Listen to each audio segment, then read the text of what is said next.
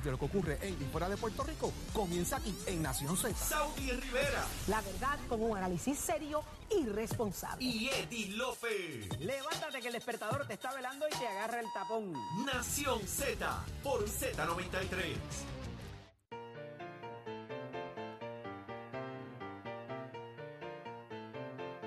Ah, nos fuimos, nos fuimos instrumental. Ay, zumba, Yandel. ¿Ah? Cherito nos tiró hoy. Tiró el pianillo para adentro. Señores, 7 y 37 de la mañana, Nación Z, en vivo en los estudios Ismael Rivera de Z93, tu emisora nacional de la salsa. Eddie López, aquí está con nosotros nada más y nada menos que la presidenta nacional de la Juventud del Partido Popular Democrático, quien aspira a una de las cuatro posiciones en la Cámara de Representantes por acumulación a estar en esa papeleta de cara a noviembre del 2024. Suanienit Vargas. Suaní, buenos días. Buenos días, bienvenida. Muy buenos días, Jorge Eddy, a todos los radioescuchas. Qué bueno que estés con nosotros, Suani. ¿Quién, quién tú eres? Porque aquí la gente dice Suanienita, presidente de la Juventud. ¿Quién es Suani? ¿Dónde viene Suani? ¿Qué, qué, qué es de tu vida? Cuéntame. Esa muchacha del nombre raro soy yo. soy de Barceloneta, soy natural de Barceloneta, capitana de Arecibo, claramente. Eh, Ya empezaron los problemas. Sí. los problemas aquí. no, hay que, Ah, di- hay que di que- resaltar di- las cosas. Di para colmo como que eres yankee también para yo irme de aquí. Claramente. Eso es. Se acabó la entrevista, ¿sabes? Eh, Nicole, voy a buscar, no sé, tengo que buscar No, candidato. y, ya tengo y qué problemas vamos a hacer con la vaquera gigante que no necesariamente. Pues mira, bueno que son los Red Sox. No usan uniformes rojos, no usan uniformes azules. No, no, no. eh, hay que establecer prioridades. Muy bien. Por eso, por eso Dile los más, uniformes, los dile más, son dile más. rojos, los uniformes son rojos, no azules. Mira, soy, Cuéntame, cuéntame. soy graduada de Ciencias Políticas en la Universidad Interamericana de Puerto Rico. Me convertí el año pasado en la primera mujer presidenta de la Juventud Popular Nacional, es. así- siendo así un logro grande. Hace un año jamás pensé estar en esta posición ahora mismo, aspirando a la Cámara de Representantes por acumulación, pero aquí estoy con, con un ¿Y por qué compromiso. la decisión? Pues mira, ¿Por yo creo no te fuiste allá a ser modelo y esa cosa, te quedaste jugando voleibol y toda esa vaina y te metes en este revolú de, de traer una candidatura política? Pues mira, no, creo que nos toca a nosotros los jóvenes y sobre todo a las mujeres enrollarnos las mangas y, y comenzar a trabajar por el país desde adentro, desde donde se, se bate el cobre. Hay que hacerlo nosotros y, y esa fue mi decisión, aspirar para hacerlo yo, porque si quiero que hayan cambios en el país, tengo que hacerlo yo, no tengo que esperar por más nadie. Vas por acumulación. ah, el partido ha tomado la determinación de solamente presentar cuatro candidatos. A tu juicio es una buena decisión, lo hace más difícil quizás a otras instancias y que pudiera trascender de aquí eh, para propósitos de cuando esos cuatro candidatos entren a la papeleta.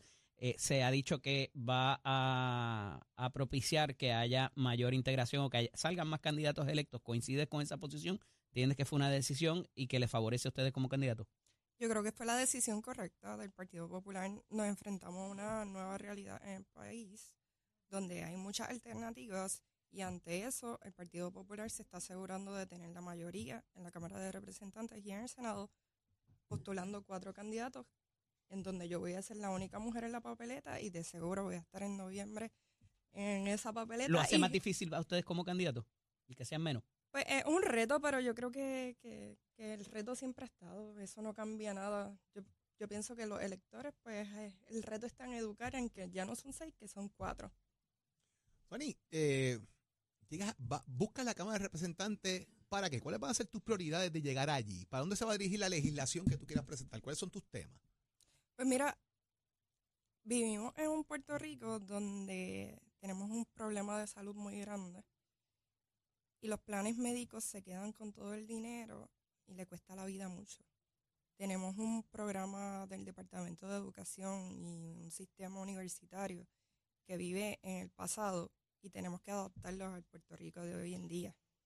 Más aún también tenemos que trabajar con el problema de vivienda que tenemos donde los jóvenes y las personas con ingresos moderados pues no tienen dónde vivir o se les hace muy complicado tener su vivienda. Tenemos que trabajar con eso y sobre todas las cosas, las mujeres somos la fuerza electoral del país y a las mujeres nos están matando. Tenemos que bregar con eso desde la Cámara de Representantes y yo voy específicamente a eso, a trabajar por las mujeres y enfocado en eso. Tenemos que salir a votar para renovar lo que hay, porque nosotros, nos toca a nosotros decidir el futuro del país. Suani, el asunto de la natalidad, que tanto se ha hablado de eso y del reto que tenemos para las generaciones más jóvenes y las que vendrán más adelante, eh, ¿qué piensas en cuanto a eso? Eh, obviamente los asuntos de la mujer son muy importantes por lo que hemos visto recientemente y queda mucho por hacer todavía en cuanto a legislación, pero esa generación más joven que viene por ahí, se ha tratado de trabajar el asunto de manera contributiva, eh, de otras maneras para facilitar el que la, la gente productiva no se nos vaya, eh, pero ¿qué queda por hacer en cuanto a estas generaciones más jóvenes? Pues mira, sí, el, el problema como, como tú mencionas, hay que crear todo un ecosistema para que, para que la no, gente... no es una quede- sola cosa. No, es todo un ecosistema que la gente se quede aquí, ¿verdad? Con desarrollo económico, con vivienda sostenible para todas las personas, que haya los cuidados necesarios para la gente. La educación es bien importante. Mucha gente se va del país porque no tiene dónde educar a sus hijos o que el programa de educación no les convence. Es todo un ecosistema que hay que trabajarlo para que haya esa posibilidad de aumento de, en la natalidad del país. Mira, eh, ¿ya tú acabaste con los endosos? Yo sí acabé con mis endosos. El 5 de enero. Yo sí acabé, eso suena como un comentario cargado. ¿A quién? ¿A quién? ¿Quién ha cumplido? Hay doble vara, hay doble vara. Bueno, es que los Digo, candidatos tienen que hacerse responsables de, de sus candidaturas y todos los candidatos que van a puestos primaristas pues tienen que completar sus endosos y yo sí cumplí con mis endosos. Y documentos. Todo. Yo estoy certificada. Ah, tú estás certificado, o sea que no hubo que esperar a que se fueran de viaje para no certificarte, está bien, eso es importante. Mira, vamos a escuchar mucho más de Suani en este, en este proceso y, y continuaremos dialogando con ella en diferentes formatos y foros también para que nos dé más de lo que ella piensa de diferentes temas, que es importante. Eh, Suani, eh, te felicito, hacen falta que jóvenes entren a la política. Eh, te lo dice uno que lo criticaron mucho cuando entré, porque me convertí en el, en el, legis- en el segundo senador más joven en la historia del país a haber juramentado. Eh, corrí si le da. Tuve Jorge, y que después de tu generación, salvo contadas excepciones en el Partido Popular, porque algunos se mantuvieron ahí, eh, entraron muy pocos jóvenes desde Así esa es. generación tuya, Ferdinand Así Pérez, es. Héctor, estaba, Héctor Ferrer, Héctor, ahí estaba Luis Daniel Jorge de Castro. Filomeno, Jorge de Castro, ahí estaba Ferdinand Pérez, estaba yo, estaba Aníbal José Torres. las contadas han sido quizás Eh, este en esa generación estaba José Luis Dalmau. Héctor Ferrer ahora, queda en, en esa misma pero Jesús. Manuel y de allá de Nahuabo, este que fue secretario del partido, contra Ramón, Ramón Luis Cruz, De Yabucoa. Burgos, de Abucoa. De Yabucoa. Ramón Diablo, me va a matar. Sí, te, va, te a suicidar. Eh, pero es importante que, que siempre existe ese balance entre juventud y experiencia para que poco a poco los políticos, la política y sobre todo el pensamiento evolutivo del país vaya cambiando. Meta mano, olvídese el modelo es un jato y, y- y quiero que sepas que otra vez los Yankees no van a llegar a ningún lado. Suani Anit, señor, aquí con nosotros. Gracias, Suani. eh, Gracias a Nación ustedes. Z. Muchas gracias. Oye, me diste en línea telefónica la comisionada electoral del Partido Popular Democrático, hablando de los Carla. Anglero, para seguir hablando de quién cumple, quién no cumple y una querella que, asom- que aparentemente va a someter hoy el Partido Popular Democrático. Buenos días, comisionada. Buenos días, licenciada. Buenos, buenos días, buenos días, Jorge, y buenos días, Eddie. Se va a radicar una querella hoy por violación a la veda electoral por anuncios que eh, aparentemente continúan utilizando o han utilizado por parte del gobierno central. ¿De qué se trata esto, comisionada? Ah, Asimismo, en el día de hoy estamos radicando una querella ante la Junta de Planificación, ante la Oficina del Contralor contra la Junta de Planificación de Puerto Rico por anuncios que violan crasamente la veda electoral. Eh, Jorge, un anuncio que está plagado de diferentes tonalidades del color azul, que como todos sabemos es una prohibición utilizar colores que sean alusivos de los partidos políticos y que no solo eso, anuncia unos alegados logros y hace ahora uso de un nuevo eslogan. ¿Se acuerdan haciendo que las cosas pasen? Pues ahora utilizan en letra grande, así se hace, la gran reconstrucción del país. Es lamentable que el gobernador de Puerto Rico siga utilizando fondos públicos para tratar de lograr lo que no ha podido lograr con obras durante cuatro años. Eh, licenciada, tenemos aquí un asunto también que ustedes denuncian en la mañana de hoy.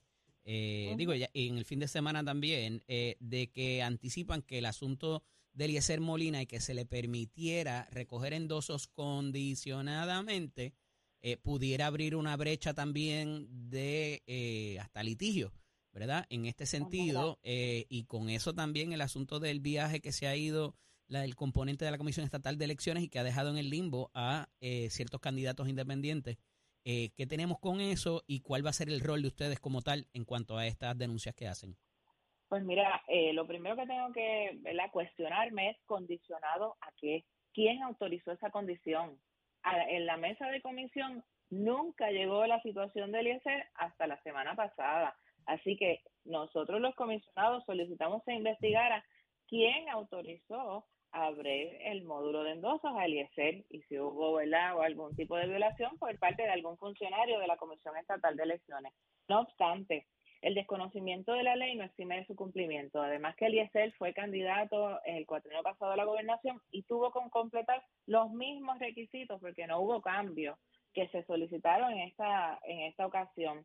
Certificación de 10 años de planilla, las 10 copias certificadas de dichas planillas, certificación de no deuda con el Departamento de Hacienda, con el CRIM, la prueba de dopaje. Nosotros fuimos certificados por el secretario general eh, per- perdón, por el secretario de la Comisión Estatal de Elecciones el 30 de enero, el 30 de enero, cuando cerraron las candidaturas?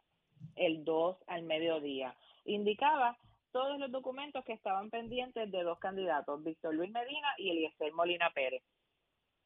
Esos, esos documentos podían haber sido susceptibles de subsanación siempre y cuando en ese expediente hubiera evidencia de que se habían solicitado a las, a las agencias pertinentes dentro del término y que hubiera ¿verdad? esa evidencia debidamente ponchada. El viernes pasado se firmó un acta por una junta de balance donde hay representación de todos los partidos, donde se expresó que no habían documentos. Eh, subsanables en dicho expediente, así que Eliezer, Carla, pero vamos al inicio. ¿Quién le no aceptó? cumplió. ¿Quién le aceptó ese expediente incompleto y había participación en ese comité del Partido Popular cuando se aceptó ese expediente incompleto? Mira, cuando Eliezer llega a comisión con su expediente, a- fue a mesa de balance. Se empezó a verificar en mesa de balance, se le indicaba los documentos que iban faltando y el expediente se remueve de esa mesa de balance y se trabaja en secretaría. ¿Quién lo aceptó? Pues es algo que el, el secretario ¿Por de la comisión tendrá que explicar. Una, una pregunta, ¿verdad? Carla. Voy, voy- a hacer una Pero es que ustedes tenían participación allí. El Partido Popular debe haber sabido lo que pasó. Sí, Eddie, nosotros teníamos participación en la mesa de en la mesa donde se reciben los expedientes. Si el expediente se retira de esa mesa y se lleva a la oficina de secretaría para verificarse, allá en esa oficina no, te- bueno, eso tendrá que explicarlo el secretario de la comisión. pregunta no de total ignorancia. de. Pregunta de total ignorancia. Aquí se es más laxo con los candidatos independientes que a los candidatos que están dentro de los partidos políticos, porque el partido político aquí recoge el expediente y si no está completo no lo lleva a la comisión para asegurarse que ese candidato lo valide y lo dejen recoger el endoso. Aquí le están dando a una persona que no tiene el expediente completo recoge el endoso. Exactamente. Mira cómo pasa el trámite en el Partido Popular, que es del cual yo puedo eh, hasta firmar un acta notarial de lo que hacíamos. Llegaba la intención de candidatura al modo partido, ¿verdad? El candidato la imprime, la juramenta y va al, al partido con todos los documentos. Si no estaban esos documentos, no aceptábamos expedientes y no pasaban a comisión calificadora. Una vez el expediente estaba completo, se pasaba a la comisión calificadora. Ellos pasaban juicio sobre todo el expediente y hacían una recomendación de certificar o de no certificar al secretario general. Una vez el secretario general firmaba, allí es que se le abría el módulo de endosos al, al candidato. Yo, yo la verdad que... ¿Qué eh, pasó con Eliezer? Es algo que el secretario tendrá que explicarnos y nosotros solicitamos se hiciera una investigación de quién autorizó la apertura de, del módulo de endosos o quién autorizó, ¿verdad?, que se le abriera eh, condicionalmente. Todos los asuntos electorales tienen que venir a mesa de comisión. No pueden aprobarse ni por el secretario ni por la presidenta antes de que sean evaluados en comisión. Cuando removieron ese expediente de esa mesa de balance, ¿el Partido Popular se opuso? ¿O presentaron alguna objeción? Bueno, pues sí, se le presentaron las objeciones al secretario, ¿verdad? Y se les indicó que no estaba completo el expediente. No obstante, una vez ya se remueve de la mesa, siguieron trabajando los demás expedientes. Esto fue el 2 de enero, sea, el volumen era, eh, pero- era grande. Sí, se hicieron los señalamientos. No obstante, quien tenía que evaluar, y, y sí se me llamó, y que yo le dije a mi, a mi, a mi representante allí, dile que eleve el expediente a comisión. En ese momento se pudieron haber tomado las determinaciones que había que tomarle y, y- y decirle al, al candidato, ¿verdad? Lo que le faltaba, lo que no le faltaba, este Por lo tanto, los partidos políticos son más severos con sus candidatos que la propia Comisión Estatal de Elecciones, porque la propia Comisión Estatal de Elecciones y la propia, pasara. la propia presidenta dice que por no penalizar los candidatos, yo dejé, yo dejé que recogieran endosos eh, porque no cumplía con los términos. Pues, pues, tiene que, oye, Pero- Eliezer fue candidato a la gobernación, Eliezer sabe que tiene que cumplir con una serie de documentación. Entonces, la es que todo el mundo tiene culpa menos él. Y volvemos, volvemos. Estos son asuntos electorales que la presidenta no puede tomar decisión si no han pasado antes por los comisionados electorales. ¿Y por qué entonces? Eso no es un asunto la decisión, administrativo. comisionada, la decisión de permitir que él tomara los endosos sin cumplir con la documentación, ¿de quién fue? Será algo que tendrán que explicar en el informe que los comisionados el pasado miércoles solicitamos que se hiciera. Y vamos a estar bien pendientes de ese informe, porque funcionario que se haya apartado de la ley, funcionario que tendrá que responder. No obstante, el compañero, ¿verdad? el candidato Eliezer Molina, sabía cuáles eran los documentos que tenía que erradicar, no es nuevo en el proceso electoral y aunque fuera nuevo, pues tenía que ponerse en conocimiento de la ley. Errores administrativos no crean derechos. No crean derechos. No, allá pero, pa' allá voy. pero no- nosotros tenemos que asegurarnos que los funcionarios que estén a cargo de la administración del proceso electoral se rijan por la ley. Licenciada, y brevemente en ese sentido, con en, en- en torno a la demanda que presenta eh, algunos candidatos del Partido Popular para propósitos de si se violenta o no el asunto de los reglamentos para trascendida la fecha celebrar los métodos alternos. eh, ¿Cuál es la posición de ustedes en cuanto a eso? Evidentemente, el que se les aceptara esos calendarios ya con esas fechas luego de pasado el 2 de enero, eh, ya crea un problema eh, porque eh, nadie levantó la voz en ese momento o me equivoco. Bueno, acuérdate que aquí el derecho es rogado. Eh, ellos han presentado hasta la defensa de que el cuatrienio pasado utilizaron la misma fecha, pues si nadie lo levantó en aquel momento, no, esa no es ver la No defensa ahora. Así que nosotros estaremos haciendo nuestros planteamientos en la vista del 12 de febrero y aquí basándonos, ¿verdad?, en un precepto legal que eh, en el proceso electoral se rige más que en todo. En la- igual la aplicación de la ley es lo mismo que hemos dicho. El Movimiento Victoria Ciudadana y el Partido Independentista Puertorriqueño siempre, ¿verdad?, han, han tratado de que la ley se le aplique cuando le beneficia a ellos y cuando no les beneficia, pues no. Aquí la ley tiene que ser igual para todos. Si hay más de un candidato, si tú no certificas tu candidato único, esos candidatos tenían que recoger endosos. ¿Y quienes presentan esa demanda tienen legitimación para hacerlo? Bueno, nosotros entendemos que sí tienen legitimación para hacerlo. Todos son candidatos que han tenido que, que, Que recoger endosos. así que básicamente la ley le aplica. Carla Angelero, gracias por estar con nosotros, eh, licenciada aquí, comisionada electoral del Partido Popular Democrático, de darnos toda esta explicación. ¿A qué hora radican las querellas? Perdón, ¿A qué hora radican las querellas? temprano por la mañana, a las ocho y media ya debe estar radicado. Un abrazo, licenciada. Tienen, plato, tienen el plato lleno. Buen día, buen día. Mira, Eddie López, ¿Ah? aquí llegó uno que radicó los papeles completos. Todos, Sí. todos. Sí. Estoy listo para que me Échate, ¿Cuál voten. es tu número? en la- radicas un ¿Cuál papel. es tu Mira, número? estoy listo para que me voten en ¿Tú contra. eres el también. candidato número? Unánimemente, jole. ¿Tú eres el candidato número qué? Buen día. ¿Cuál es tu número? Yo no ¿La sé ni cuál es mi número. Ah. Yo sé que yo no radiqué ninguno y como esto es el bipartidismo corrupto, yo no tengo que radicar nada y corro. Y corro. A que usted vea cómo funciona la cosita. Usted sabe lo que pasó. ¿verdad? El nuevo día lo dice. Tipo llegó allí, insultó a todo el mundo y funcionarios de gobierno se dejaron intimidar. Eso fue todo lo que ocurrió aquí. Porque es un bocón. Habla malo, grita, él es Eliezer Molina, funcionarios de gobierno, olvídate del partido que sea. Yo no sé cuántos pájaros acabarán ahí mezclados en esa adjudicación. Pero como dice Eddie López, esto no adjudica derechos. O sea, ¿cómo es posible? Jorge, tú, tú pasaste por todos estos procesos igual que yo. No ahora que hay maquinita, que es más fácil. Ah, Cuando haya a papel, papel, mi hermano. Con los notarios ad hoc. Oh, ahí todo el mundo, bien duro, bien duro. Y entonces resulta sábanas que. Eliezer llega allí y dice, a mí me tiene, y forma un revolú.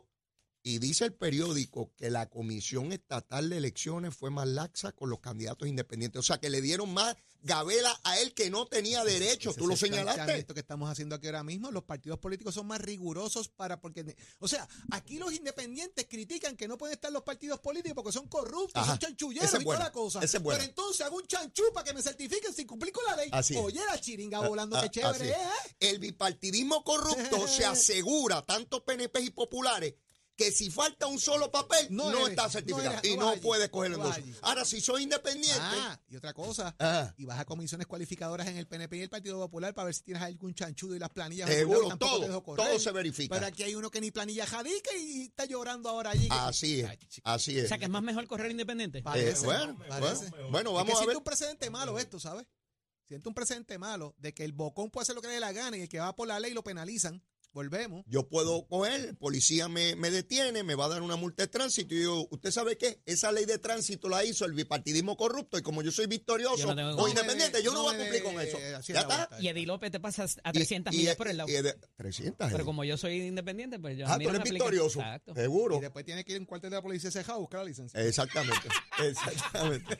Allí debe haber alguna Ah, todavía. Exactamente. Mira, todo bien, todo en orden. Estamos ready. Ole, preparándonos, ¿verdad? Preparándonos. para miércoles. Ese es miércoles, mi hermano. Y hoy, y hoy Leo vino de Billy Joel. Ah, bueno, papá. Oh, papá, eso es. A cantarnos Uptown Girl ahorita. Eso va a estar a otro Ah, nivel Viste, también, viste que tuvo, qué bueno the eso. Sí. Tracy Chapman cantó allí, mi hermano. Esa canción, Fast Car, estaba de moda cuando yo estudiaba para la revalida. 1988. 88, verano del 88. Con esa canción yo estudié para la revalida de Derecho. Emocionante verla llena de canas, porque así estoy yo. Así estamos los de esa generación. Ese disco completo fue Yo Sí, como, yo como no tengo ganas, soy feliz. Ah, bueno. Mire, Vámonos. eh, nosotros nos vamos, señores. Regresamos Achero, mañana a achero. Nación Z. Ah. Temprano, señores, desde las 6 de la mañana, como siempre, con el mejor análisis que hay en la radio puertorriqueña. Eddie López. Nos vemos mañana. Jorge Suárez, los dejamos ahora con nada más y nada menos. Vamos. Que el señor Leito. de, eh, mire, con la corta, con la biombo. larga, como usted la quiera, como usted la quiera. El señor Leo del biombo, el señor de la varita y todo lo demás. Ey, ey. Excelente día. Me- trae, trae un, trae un cajetón Le- prendo el biombo, le prendo el biombo. Vámonos, vámonos, vámonos. vámonos.